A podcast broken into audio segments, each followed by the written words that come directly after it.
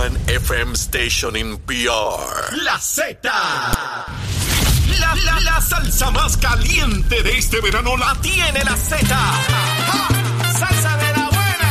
¿Entendiste? Y que suene pesado. WZMTFM 93.7 San Juan. WZMTFM 93.3 Ponce. Y WIOBFM 97.5 Mayagüez. Saca tu sunblock porque te vas a quemar con esta salsa. La emisora de la salsa número uno de Puerto Rico.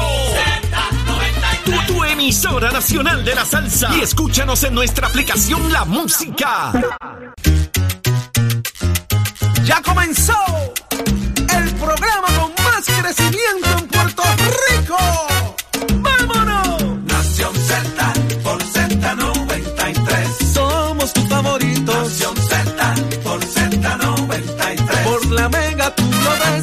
Música, deportes, noticias y entrevistas. El programa de mayor crecimiento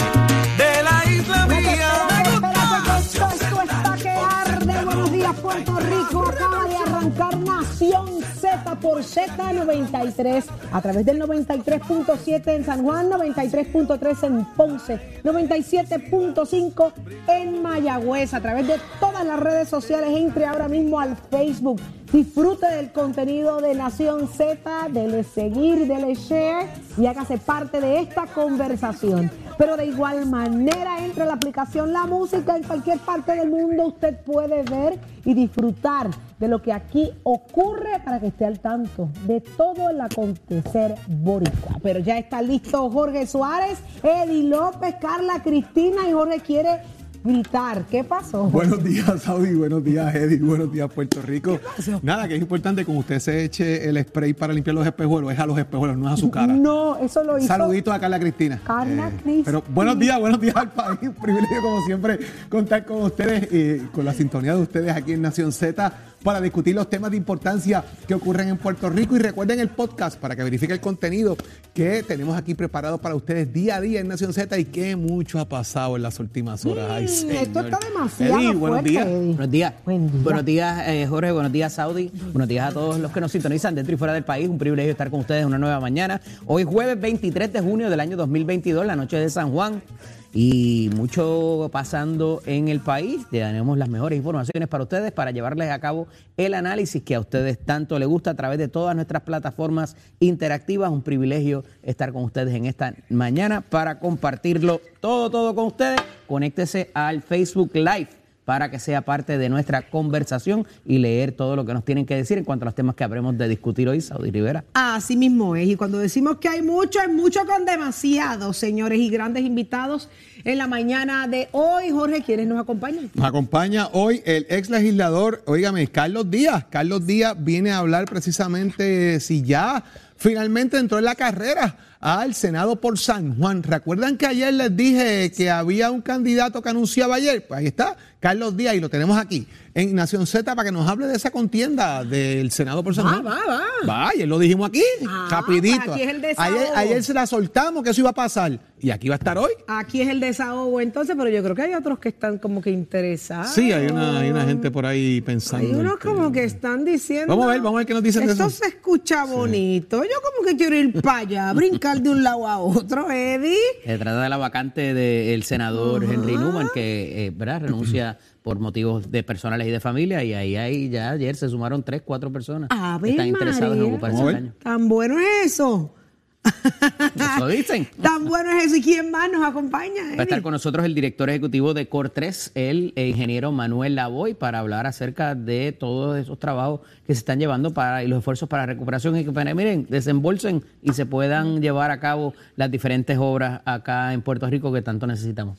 Y por otro lado, la reforma laboral sigue dando de qué hablar y con nosotros hoy estará conversando el licenciado Carlos Rivera, el ex secretario del Departamento del Trabajo. Hay mucho que preguntar cómo será la evaluación de él para esta reforma. Interesantísima esta entrevista y como todos los jueves llega Julito Ramírez de Arellano. ¿Qué, nos cantará hoy? Yo espero que venga con esa guitarra. ¿Qué nos cantará? Bueno, ya tú verás, como, como no están pasando cosas para que él las Apenas, lleve a cantar, apenas, ¿verdad? apenas. Le estamos dando letra y música. Y en el análisis más completo de frente al país. Hoy jueves, el licenciado Leo Aldrich ya está lista. Que está Tina, buenos días. ¿Me ves, Carla? ¿Me ves? ¿Me ves? ¿Me ves? ¿Te refrescaste? Ok, me ves. Te ves como, te ves como más brillosa, Carla. Buen día, Gracias, Carla. Jorge. Gracias, Jorge. Buenos días. bueno, en los titulares tenemos que en una controversia que estaba pendiente desde la administración de Wanda Vázquez, el primer circuito de apelaciones concluyó ayer que la Junta de Control Fiscal tiene poder para revisar y ordenar la paralización de las leyes del gobierno de Puerto Rico. Y de otro lado, la Comisión de Hacienda de la Cámara de Representantes aprobó ayer una medida que transfiere unos 165 millones de dólares de la Corporación del Fondo del Seguro del Estado a la Autoridad de Energía Eléctrica y la de Acueductos y Alcantarillados. Y por su parte, el gobernador Pedro Pierluisi se abstuvo ayer de informar si firmaría el proyecto que busca limitar el derecho al aborto a partir de las 22 semanas, mientras el secretario del Departamento de Salud, Carlos Mellado, insiste en que tiene inquietudes con la pieza legislativa. En temas internacionales, más de mil personas murieron y otras 1.500 resultaron heridas en el terremoto de 5.9 grados sacudió el este de Afganistán en la noche del martes. Para Nación Z les informó Carla Cristina. Les espero mi próxima intervención aquí en Z93. Vamos al análisis de las portadas inmediatamente. Me llama mucho la atención un recuadro del periódico Primera Hora donde dice que hay más niños con problemas de lenguaje, otro efecto de la pandemia. Y pero vemos la niña con una iPad y yo sí tengo una, una, una teoría de esto, la discutimos ahorita porque está de lo más interesante. Pero vamos de inmediato, señores, hacia dónde va el tema del aborto, el tema que, que genera definitivamente eh, controversia. Y no es para menos, no es para menos. Así que hacia dónde va el tema, fue aprobada eh, la medida con enmiendas en, la, en, en el Senado, ahora se supone pasa a la Cámara, luego a la firma del gobernador y ya el gobernador dijo que se abstiene de decir eh, si lo firmaría o no. Dice que se va a estar orientando, dice que se va a estar eh, asesorando incluyendo ahí en esa asesoría al secretario de- del Departamento de Salud. Así que, Jorge, ¿qué va a pasar ahora? Bueno, esto pasa a la Cámara de Representantes, como bien ustedes saben, eh, la dualidad, ¿verdad?, de función de los cuerpos legislativos, la bicameralidad, para que, ¿verdad?, el saldo al fin y al cabo de lo que es la función.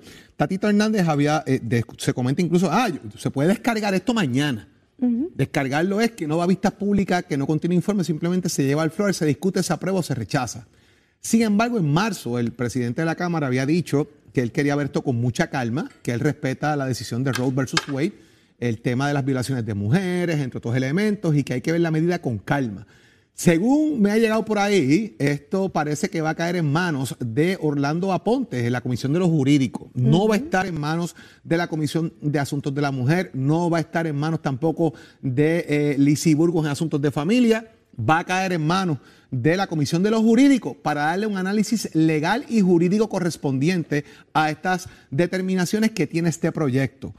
Lo que sí sé es que si cae ahí, esto no se va a atender hasta agosto, que comience el tercer lunes de agosto la sesión ordinaria nuevamente, y ahí comienza entonces un proceso de vistas públicas.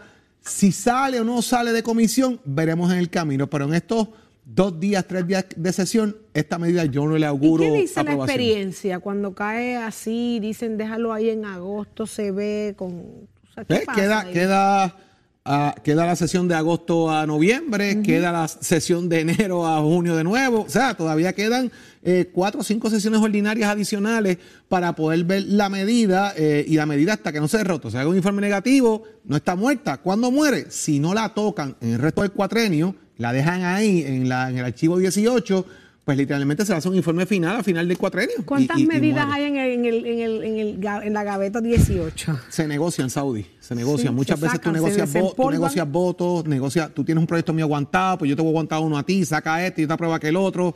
Es parte Así del. Particularmente en estos días eh, de finales de sesión, eso ocurre mucho. Pero aquí hay una cuestión que destacar, y yo me reitero en lo que he dicho todos estos días. El- los votos en la Cámara los hay. Lo que pasa es que la situación del trámite es lo que pudiera impedir que esto baje a votación y que se apruebe también. ¿Cuál es la el situación del gobernador, trámite, el Eddie? ¿A qué te gobernador, refieres con eso? de lo que habla Jorge, de cómo se va a encaminar la medida, porque desde que surgió aquella controversia de que se iba a llevar a votación sin vistas públicas y se celebraron vistas en el Senado, el presidente de la Cámara dijo, "Eh, eh, cuando eso venga para acá, yo voy a celebrar. Yo no sé lo que vayan a hacer ustedes, pero yo voy a celebrar vistas públicas. O sea que ya desde antemano se había impuesto esa, esa restricción y esto no se hace en dos, tres días. O sea, aquí tiene que venir eh, expertos en salud, expertos en, en juridicidad, o sea, en muchos otros renglones eh, y hay que atenderlos y, y- y traer todo ese insumo y vertirlo en el informe que se vaya a preparar. Eh, el que vaya a la comisión de lo jurídico, pues se le va a dar un informe, un, un- enfoque más allá de eh, lo salubrista o lo que pudiera ser para propósitos de gobierno, inclusive un, un proceso jurídico. Y hay que ver dónde vaya a caer la bola en ese sentido de cómo se vaya a trabajar, inclusive en el proyecto, en el proceso de vistas públicas. Esto es importante porque va a, como muy bien trae Jorge, retrasa como mínimo la medida, la medida, la discusión de esta.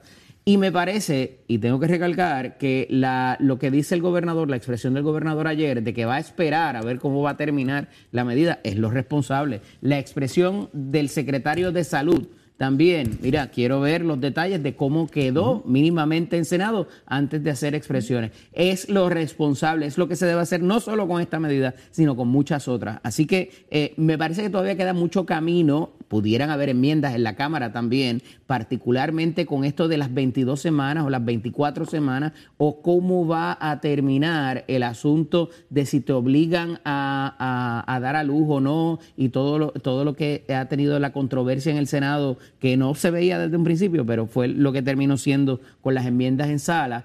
Así que queda mucho camino que recorrer y el hecho de que no haya caído en la Comisión de Bienestar Social de la Cámara de Representantes representa un gran obstáculo quizás a lo que había querido hacer la senadora Rodríguez Bebe, que verdad eh, eh, eh, ambas legisladoras pues presiden las comisiones en cada una en Senado y en Cámara para propósitos de imponer la visión conservadora, ¿verdad? Casi fundamentalista de eh, lo que debería ser eh, la terminación de embarazos. Ahí está. Vamos a ver cómo, cómo se, se mueve. Ya usted tiene de- de- la ruta hacia dónde va y cómo va este proyecto. Pero en otros asuntos vamos a hablar de esto porque es que el la Contralora señaló ayer unos gastos excesivos, eh, trasciendo un informe que va del 2013 al 2020 y habla específicamente de la presidencia del Senado. Jorge, ¿cuáles son los detalles?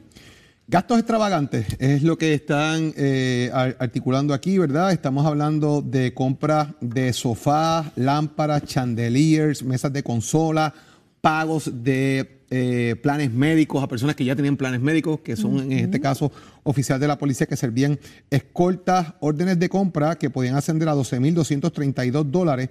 En este caso, 2.545 en lámparas, eh, 1.200 para una mesa de consola, 870 en computadoras portátiles que llegaron a ser 9.160 dólares en total.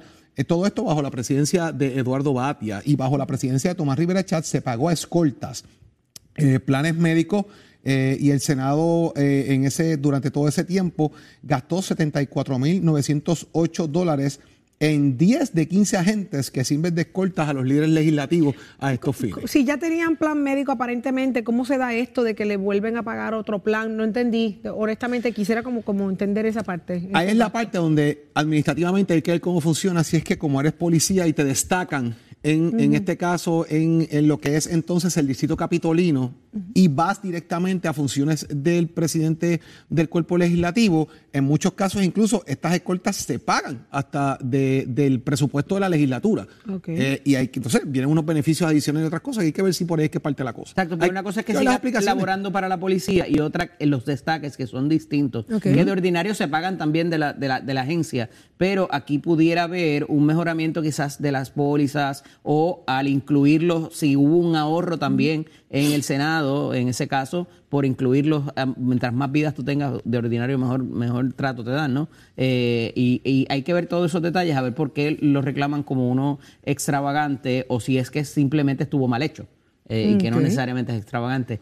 El asunto de los candelabros y todo lo demás, las lámparas y todo, pues oye, hay una función protocolar que se reciben dignatarios, se reciben figuras y a veces hay que hacer, hay que incurrir en ese tipo de gastos. Ah, que lo pudieran hacer de otra manera o comprar uno más barato, o pues, eso queda sujeto a la interpretación. La realidad es que esto se ha eh, desacelerado y esto se ha reducido de manera significativa de lo que antes se hacía y de los cócteles y todo lo que antes se, se preparaba y ahora es muy escueto lo que se hace allí, pero da la impresión de que aquello es un party continuo y que todos los días, ¿verdad? Se bota la casa por la ventana en las diferentes recepciones. Los que sabe, los que estamos allí sabemos que ya no Que es así como se daba cambió, antes. todo eso cambió, No, se eso- sostienen eso- y se amparan Esos en... parties no existen hace años. No existen. No, y esto no se trata eh, prácticamente, ¿verdad?, de hablar de. El, el señalamiento viene por los gastos, los, los costos altos de, de- del, del equipo, los sillones, que si las lámparas, etcétera. Y ellos sostienen que esto es para el mantenimiento de la infraestructura y de la imagen antigua y el edificio que es, que es preservado y toda la cosa. Lo que sí que es que es un señalamiento de la Digo, y si tú Contralora. recibes al presidente de, qué sé yo, de Argentina o al secretario de transportación de Estados Unidos, no lo vas a sentar en una silla una, plegadiza, tú cochambro- una cochambrosería, pero vamos a, de- vamos, de a, vamos a negociar esos precios. Vamos Mucho- a de negociar. hecho, están hay un pagando dato, hay, caro. hay otro dato eh, importante. En el Capitolio también muchas de las escritorios, mesas, sillas que se utilizan, también se le están comprando a los, a los confinados. Que ellos hacen trabajos Como el también, programa de- como sí, parte de de, los programas de rehabilitación. Y parte de los trabajos que se hacen es que se le compran a ellos también eh, los trabajos que hacen en, en- como parte de rehabilitación para llevarlos al, al Capitolio y a muchas agencias de gobierno, porque también eso la barata costos al gobierno. Pero hay unas que cumplen con un grado de especificidad que tienen y la necesidad de que sean este tipo de, de circunstancias, como bien mencionas, un punto importante, edificio histórico. Y tú tienes que tener y cumplir con unos requisitos como edificio histórico. Eso también está ahí. ¿no? Y con la imagen, que vaya acorde, pero lo cierto es que salen los gastos de, de la oficina de, de ambos presidentes, tanto de Eduardo Batia como de Tomás Rivera Chats. Así que un sofá de casi 3 mil pesos es lo que se está cuestionando la Contralora, una chandelier entre 2, dos mil y pico de dólares. Eh, pues vamos, vamos a negociar. Vamos Bueno, a lo negociar mejor la dentro de las cotizaciones ese fue el más barato también. Exacto. Porque ese es otra, o sea, Y vamos, historia. vamos a ser, vamos a ser realistas. Todo lo que es para el gobierno lo venden mucho más costoso. Lo que te puede costar a ti 100 pesos, al gobierno se lo venden en 1200. ¿Me equivoco? Y la otra cosa es que como no se hacen con tanta regularidad estas actividades también, pues no es que puedas coger un bulk rate también, ¿verdad? Una, una tarifa preferencial eh, de que, mira, yo tengo tantas actividades, así que o lo voy a alquilar o lo voy eh, de alguna manera a subastar, o sea, y el, el Senado o la legislatura per se prefiere muchas veces comprarlo y tenerlo para sí, eh, porque no hay tanta regularidad como quizás había antes de que tú contratabas a esta compañía y ellos te proveían todas las mesas, las sillas, lo- todo lo demás. Sí, que, que igual sigue siendo alquilado, te cuesta casi lo mismo y no, y no tienes la, la pertenencia. Pero vamos a otros asuntos. Hay unas imágenes que tenemos acá por parte de nuestra producción que demuestran ¿no? lo difícil que está la situación allá en Carraízo y en La Plata. Los niveles de agua están bien bajos. Mírenla ahí, eh, compañeros, ¿qué es lo que está pasando y hacia dónde va el racionamiento? Eddie. Mira, este, ciertamente está eh, bastante complicada la situación y ya se rumora que la semana que viene, no se rumora, se expresa ya eh, por parte de la presidenta ejecutiva de la, de la corporación pública que pudiéramos entrar en racionamiento, eh, como ha ocurrido con el, este, la, la parte este del país y, y vemos ahí los amarillos, ¿verdad? Donde ha bajado, estos días ha llovido y ha llovido donde es, pero no ha sido suficiente. Así que es, es importante que, tengamos, ¿verdad?, esa conciencia de utilizar bien el preciado líquido. Sabemos que hay comunidades que no les está llegando, pero ya impactaría lo que es Carra- Carraízo y La Plata, que se acerca más al área metropolitana, donde obviamente reside más gente y eh, pues eh, entraríamos ya en el mes de julio eh, fuertemente con este tipo de racionamiento y eh, recuerden que las horas, que si los días y todo lo demás, lo cual es bastante complicado. Está, está bien, bien difícil y esperemos que llueva para ver si esto mejora, pero vamos a estar pendientes, definitivamente esto nos afecta a muchos. Pero óigame, más adelante vamos a estar hablando de la situación dentro del Partido Popular Democrático. Está cómo estarán los niveles del Partido Popular? ¿Más abajo que los de Carraízo? Eh, yo más yo no sé, pero mira, lo- lo- los precios de la gasolina están por ahí dando candela. ¿Bajaron o subieron? Hay unos que bajaron, hay unos que se han mantenido. Total, 1.26, 1.42. Shell 1.29, ha bajado algo ahí. Y 1.50 la premium. Puma 1.23, 1.41. Toral 1.22, 1.32. Golf 1.23, 1.37. Eh, Texaco 1.25, 1.44. Esa bajó bastante. Esa estaba en los 1.53 aproximadamente, así que por ¿Y ahí a anda qué la se cosa. debe esa baja? Yo creo que está bajando el precio. No es que la crudita esté No cogiendo. tiene que ver la crudita, ¿no?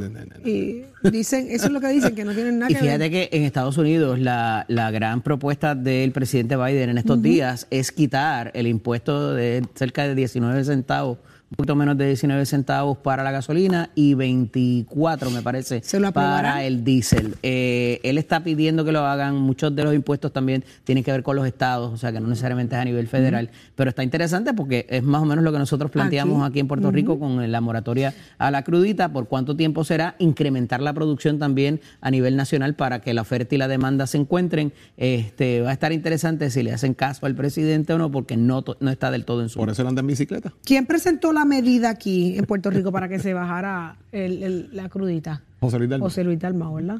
Pues mira, está más adelante. Digo, se presentaron varias porque hubo otras instancias en la Cámara, también un proyecto de Johnny Méndez. Hubo como tres proyectos y se concentraron en uno. En sí, uno. ¿te acuerdas que era- uno era 90 días, el otro era 45 días, el otro era 6 meses y después Pues finalmente... mira, pero entonces el efecto, el efecto que es lo que queremos, pues caramba, todavía no, se siente, no, no se ve. No, y el- Eh, vamos a ver si antes de los de los cuántos días le dieron Bueno, son 45. 45. Desde que se implemente. O sea, cuando se implemente 45 días. 45. La idea es que antes de que se acabe el verano no caigamos en los dos pesos el litro, que es lo que se, ¿verdad? Lo que se esperaba, que- esperaba. Que, pasara.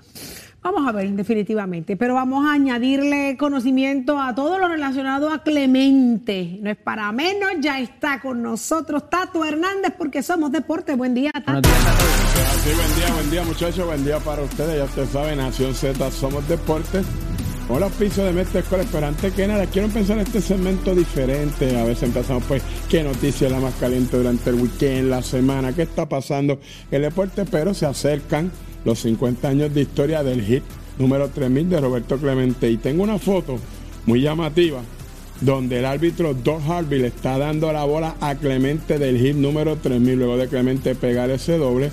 Esa bola usted sabe que es histórica, eso está en el Salón de la Fama del Béisbol y ya que se va a celebrar pronto en este año, ahora en septiembre, los 50 años de haber logrado esa gran hazaña, pues qué mejor que traerle al público ese momento para que lo tengan por ahí. Está en mi página de Somos Deporte también, usted lo puede usar. Como también, pues yo siempre he dicho a los papás que siempre nos siguen, papá, mamá, que están pendientes de lo que es Nación Z, Z93, que cuando su hijo tenga un logro y eso, pues mira, me lo envíe. Pues mira, aquí tengo la familia Morales que están súper contentos porque su niña María Angelín Morales, de tan solo nueve añitos, va para Cali, Colombia. Jinetes y Amazonas, con nueve años, ella está montando ya su propio caballo, gran porvenir que tiene esta jovencita y en la edad tan solo nueve años va a estar representando a Puerto Rico en el mundial a nivel de la equitación. Y eso es lo que nosotros destacamos y por eso siempre decimos que aquí es donde nace la noticia deportiva. Soy gachero, give it my friend. Jorge Suárez. La fiscalización y el análisis de tus mañanas de lo que ocurre en y fuera de Puerto Rico comienza aquí en Nación Z. Saudi Rivera. La verdad con un análisis serio y responsable. Y Eddie Lofe. Levántate que el despertador te está velando y te agarra el tapón. Nación Z por Z93.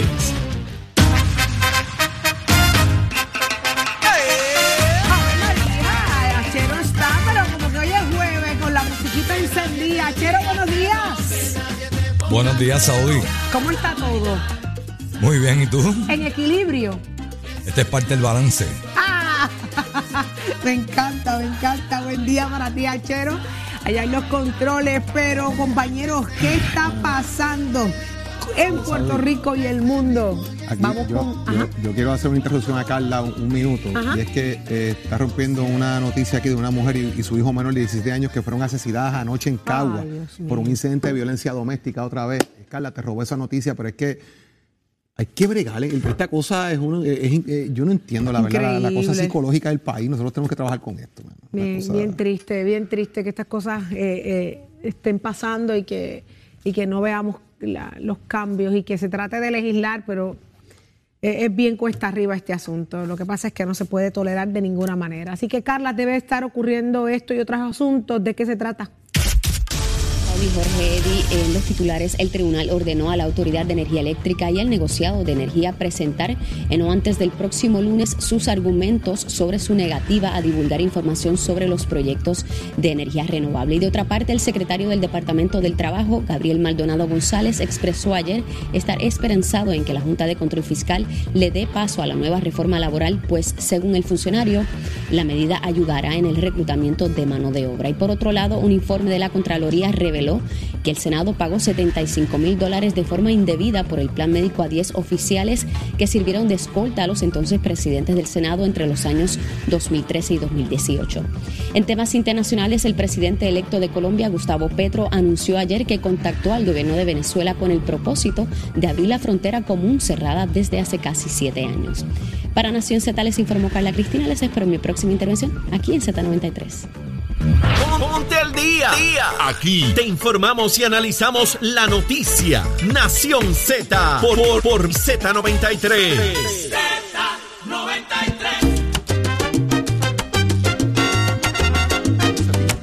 Así mismo es, estamos hablando de situaciones diversas, ¿verdad? Con, la, con las cuestiones de, de- de maltrato a, la mujer, de la mujer maltratando al hombre. Esto estamos, estamos viviendo en un mundo bien difícil, definitivamente, donde el control es la única opción, el autocontrol es la única opción. La ley es clara. eh, a la hora de usted discutir, a la hora de usted entablar una, una- una discusión, una pelea matrimonial de noviazgo, eh, el autocontrol, señores, agredir a una persona, asesinar a una persona no es jamás la opción.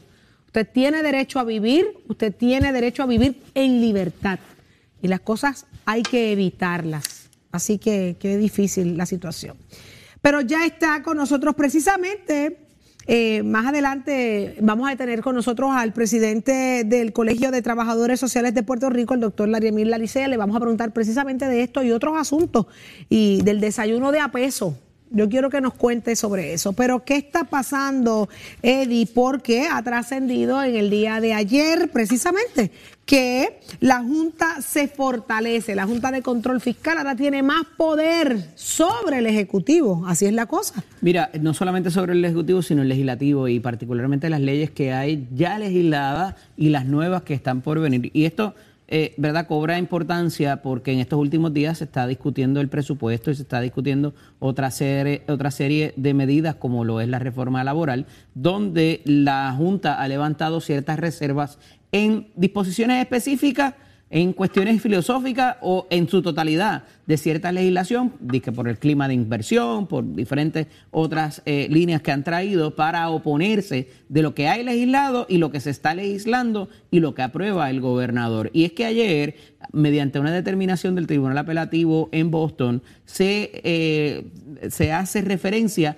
a ese poder que tiene la Junta de Supervisión Fiscal sobre, o basado más bien en lo que es la ley promesa para incidir sobre piezas legislativas, ya sea disposiciones específicas o ya sea la pieza completa, y que en efecto eh, tienen este poder y evidentemente pues tienen que traer unas cuestiones económicas y, y plantear, eh, no es porque sí tampoco, pero eh, le ponen las manos entonces al gobierno, entiéndase, ejecutivo y legislativo, el peso de tener que probar por qué no es inconsistente con promesa, que es como se ha venido trabajando. Pero por escrito, el Tribunal de Apelaciones de Boston le da eh, esa carta ya de antemano. Habíamos visto los casos de Aurelius, habíamos visto otros casos donde se retaba el poder que tenía la Junta para invalidar o casi legislar aspectos también, que ya no es solamente eh, te pongo los muebles y tú los arreglas como tú quieres. Ah, ahora hay mucha más incidencia y pueden entrar a cosas que tienen que ver inclusive con eh, asuntos de gobierno que no necesariamente pueden estar tan atadas al aspecto económico, le dan carta libre a la Junta de Supervisión Fiscal. Ole. En resumidas cuentas, manda a la Junta de Supervisión Fiscal, a la Cámara, al Senado y al gobernador, punto y se acabó. Ah, pero no solamente se llevó su agua el gobierno, también cogió su agüita eh, eh, la Junta, en, en su momento también cogió su agüita por parte del juez, porque le dijo, miren, ustedes han llevado casos de apelaciones que no se los han notificado a la juez Swain. Y para eso ella es la juez que media los casos. Así es.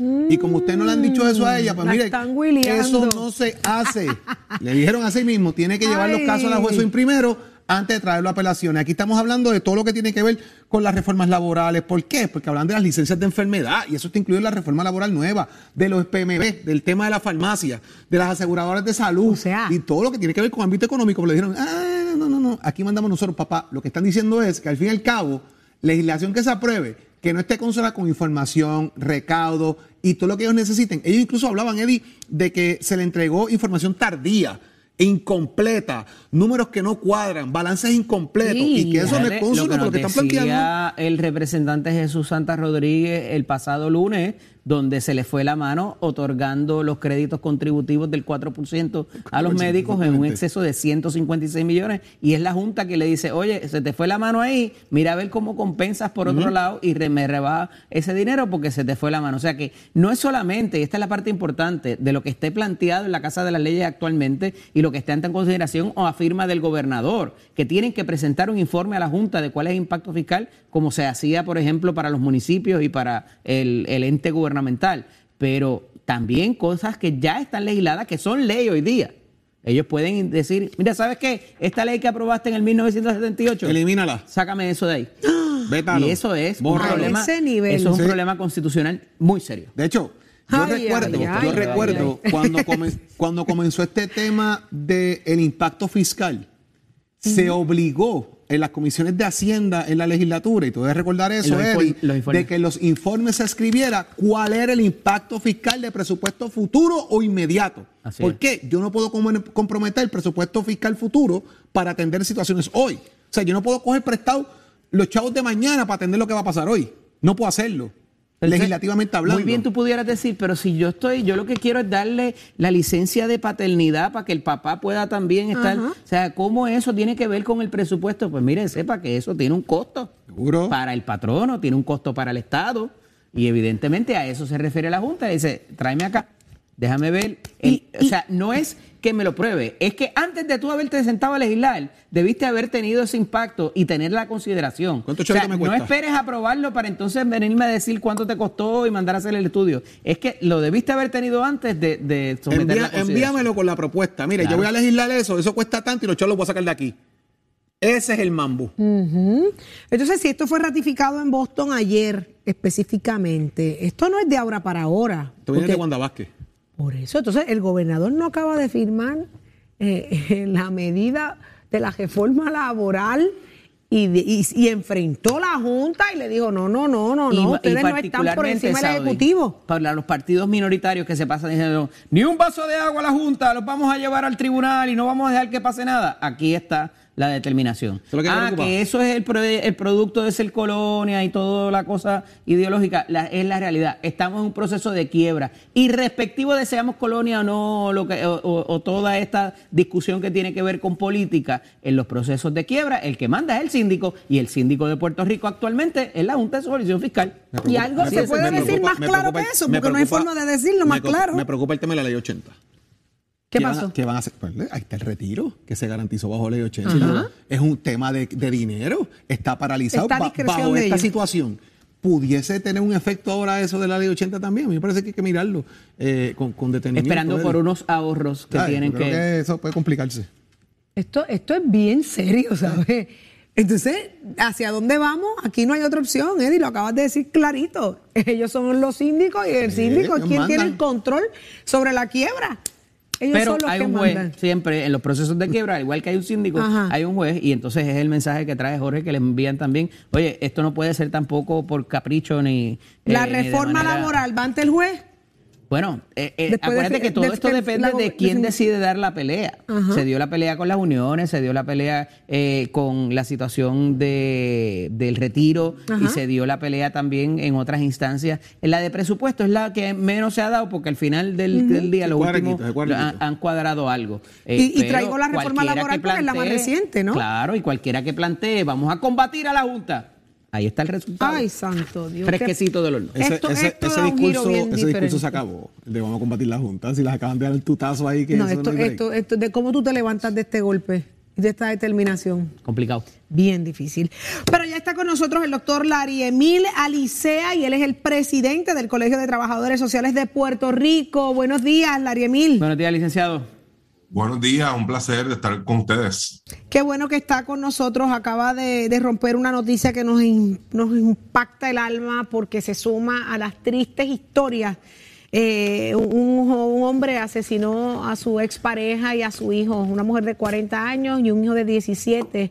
Cagua. Fueron hallados por su hermano de 21. Esto ocurrió en Caguas. ¿Hasta cuándo vamos a seguir escuchando historias como esta, doctor? Sí, es- triste porque en varias ocasiones nosotros hemos hablado y yo he dicho que yo constantemente entro a programas de radio, de televisión, a hablar sobre estos temas porque hay un problema de violencia en Puerto Rico y no solamente un problema de, Puerto, eh, de violencia en Puerto Rico, hay un problema de salud mental.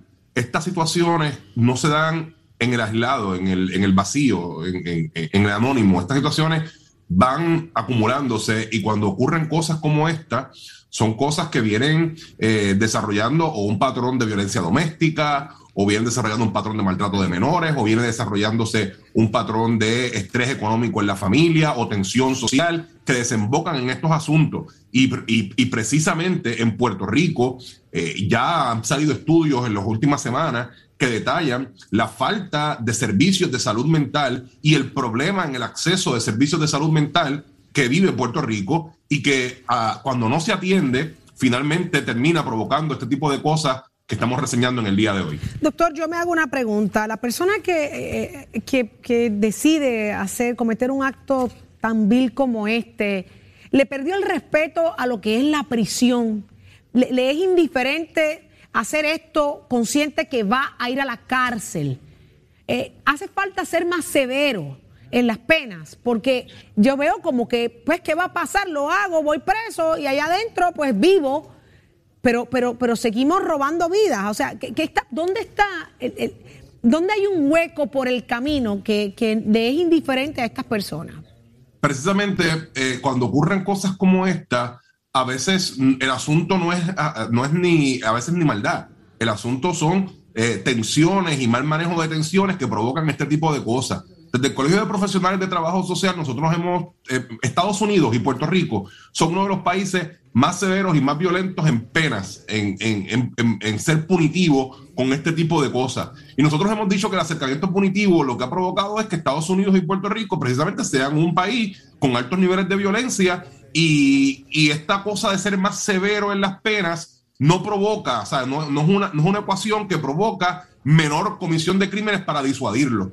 Así que eh, eh, es- este acercamiento punitivo es un acercamiento que tiene que revisarse. Hay sociólogos que dicen que inclusive las cárceles son instituciones medievales que tienen que comenzar, y no, y no es que la gente no vaya a ir a la cárcel, sino que el concepto de la cárcel tiene que comenzar a, re- a- a- a reconstruirse, a deconstruirse para, para realmente elaborar alternativas que realmente eh, sean disuasivos. Y otra cosa es cómo nosotros desde el gobierno, con políticas públicas, la, la que te acabo de decir, la atención de la salud mental, la atención y la prevención del maltrato infanto-juvenil, la perspectiva de género para atender la violencia de género, son aspectos que a largo plazo demuestran mayor efectividad, porque otra cosa que pasa en el país es que o por la presión de la prensa o por la presión de la publicidad, que hay muchos publicistas hoy día manejando lo que son eh, la, la política pública a base de la percepción, eh, se toman políticas públicas que son a corto plazo y que no tienen un, un- un efecto futuro,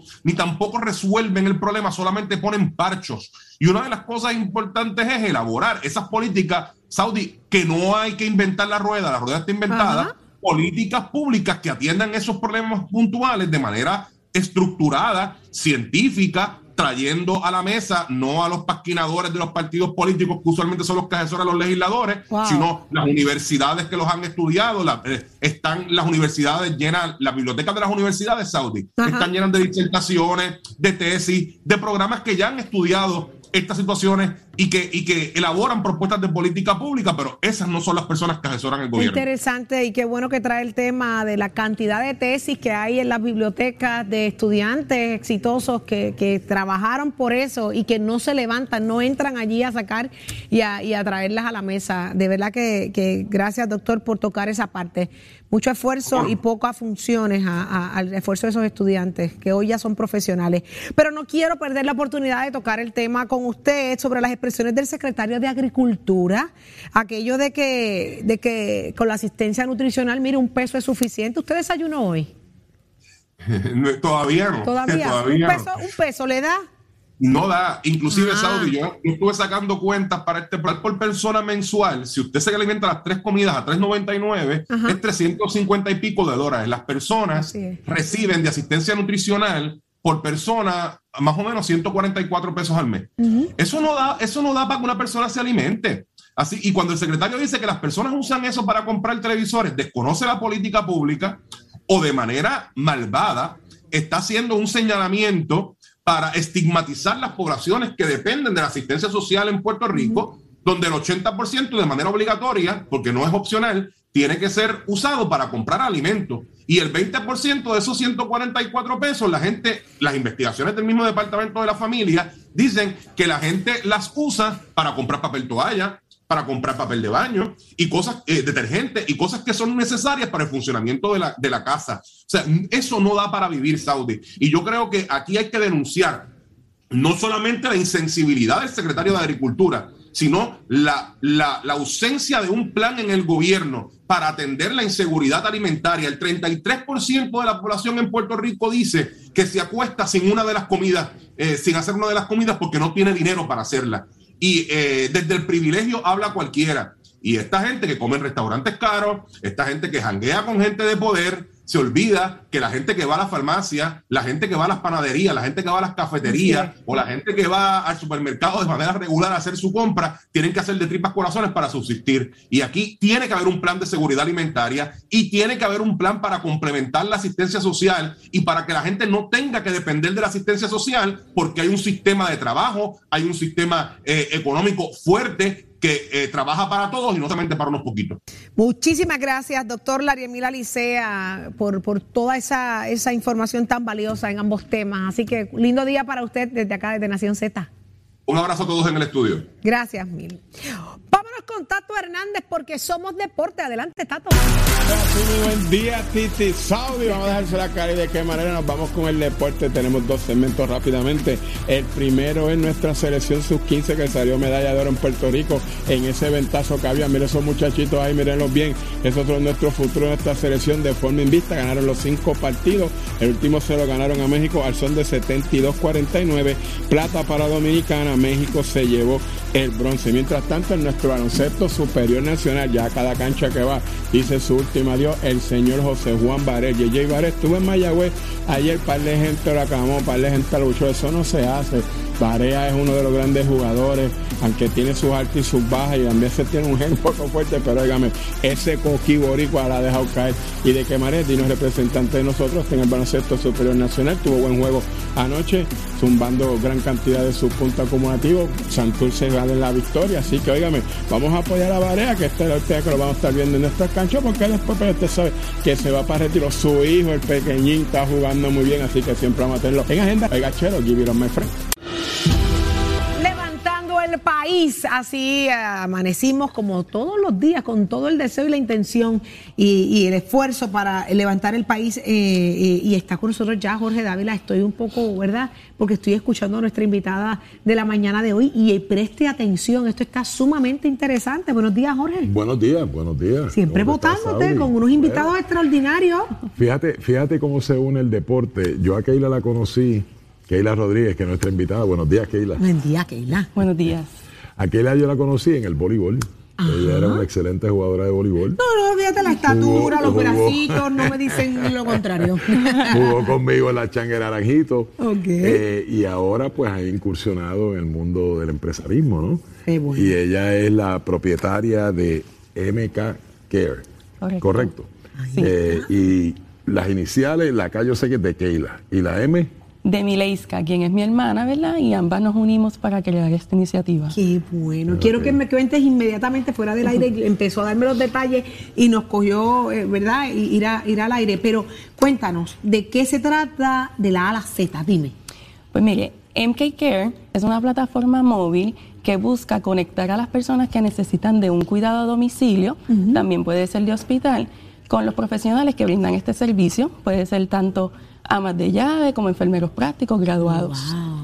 Las personas van a poner los servicios que ellos desean, puede ser tanto como cuidado directo, cuidado personal, asistencia en aseo ¿verdad? de baños, puede ser también para personas de, encamadas, personas que tengan algún tipo de demencia como lo que es Alzheimer, Parkinson, entre otras condiciones, ¿verdad? Y algunos cuidados que son más especializados, como lo que son aquellos cuidados que tienen traqueostomía, colostomía, entre otros más. La persona va a seleccionar sus servicios, ¿verdad? Que esté interesado y la plataforma le va a dar un listado de cuidadores donde la persona puede ver el perfil de cada uno y elegir el que mejor, ¿verdad? Se acopla a las necesidades. Eso- esos cuidadores han pasado un sedazo, ¿verdad? Ustedes los entrevistan, ¿no? Eh, Sí, correcto. Cada cuidador que pertenezca a la plataforma tiene que pasar por un proceso de evaluación donde se le Correcto. realiza una entrevista y se les piden, ¿verdad?, unos documentos para uno validar, ¿verdad?, eh, de su profesionalismo, ¿verdad? Y tener toda la información completa para que puedan ser parte de la plataforma y sean visibles para las personas que lo puedan contratar. Hay, hay- hay- hay- hay una realidad, Saudi, Keila. O sea, eh, en Puerto Rico tenemos una población envejeciente. Ajá. Eh, ¿verdad? Y todos nos vamos poniendo, todos vamos llegando ahí en algún momento. Eh, pero muchas veces carecemos de este tipo de servicios. Y, y de ahí yo me imagino que vino la, la idea, ¿no? El concepto. Sí, correcto.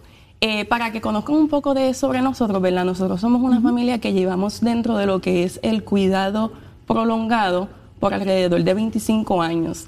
Así que en esa área pues tenemos bastante conocimiento y dentro de esa misma área es que nos damos cuenta que adicional a las personas que necesitan de cuidado prolongado, hay otra necesidad diferente que es de cuidado a domicilio. Ajá, y cuidado inmediato. Que a lo Correcto. mejor no es un, es un cuidado temporero en lo que se sobreponen de una, de una, de una operación, de una situación. Y traigo el ejemplo porque tan reciente ustedes saben la situación que yo he vivido con mi esposo y la cantidad de casos que me encontré y de situaciones en el hospital de envejecientes que viven solitos. Solitos y que están recuperándose de un derrame, de, de ciertas situaciones y de ahí hacia dónde van, quién los va a recibir en su casa, quién los va a atender, quién les va a dar el seguimiento de los medicamentos que como correctamente. Así que me, me alegra Bueno, mucho y- saber que esto existe. Y tú, y tú obviamente, y tú que pasaste por la experiencia Saudi, pues tú estás involucrada de lleno en, en estar segura que atiendes ¿verdad? Sí, Eh, a tu y es esposo, bien ¿verdad? fuerte. Y, y entonces, pues aquí me ima- eh, ah, lo, que, lo que ocurre entonces es que MK eh, un poco facilita el proceso para que ella pueda seguir, eh, la persona pueda seguir atendiendo a, tu ser, a su ser querido y ustedes se, se encargan de lo demás. Pues, y los eh, cuidadores que desconocemos de los procesos, nosotros no sabemos Correcto. necesariamente cómo hacerlo. Sí, creemos. correcto. El beneficio también ¿verdad? de la plataforma es que también tienen la oportunidad de mantenerse educados en esta área, ¿verdad? Eh, nosotros también le ofrecemos orientación y ver- eh, para las personas específicamente que tal vez estén comenzando con este proceso y le damos un poco más de información para que la persona también se sienta más tranquila y pues puede escoger al cuidador adecuado según ¿verdad? la situación que cada cual tenga individual. La forma es a través de la aplicación. Lo novel aquí es la aplicación. Sí. ¿Cómo, cómo accedemos a la aplicación? La aplicación la puede bajar en su teléfono, depende si es Android o Apple. En su store la va a buscar como MK Care. MK, MK Care. Care. Correcto. Lo interesante de esta plataforma también es, ¿verdad?, que adicional a atender a esta población mayor, también es accesible para personas que tal vez hayan pasado por un percance de salud, que no necesariamente tienen que ser adultos mayores. Exacto, hay muchos jóvenes también. Claro. Que, eh, Que tienen la necesidad. Que, que tienen la necesidad, que sus familiares viven, por ejemplo, intraisla, si Ujú. fuera en el área metro, ¿quién va a ayudar?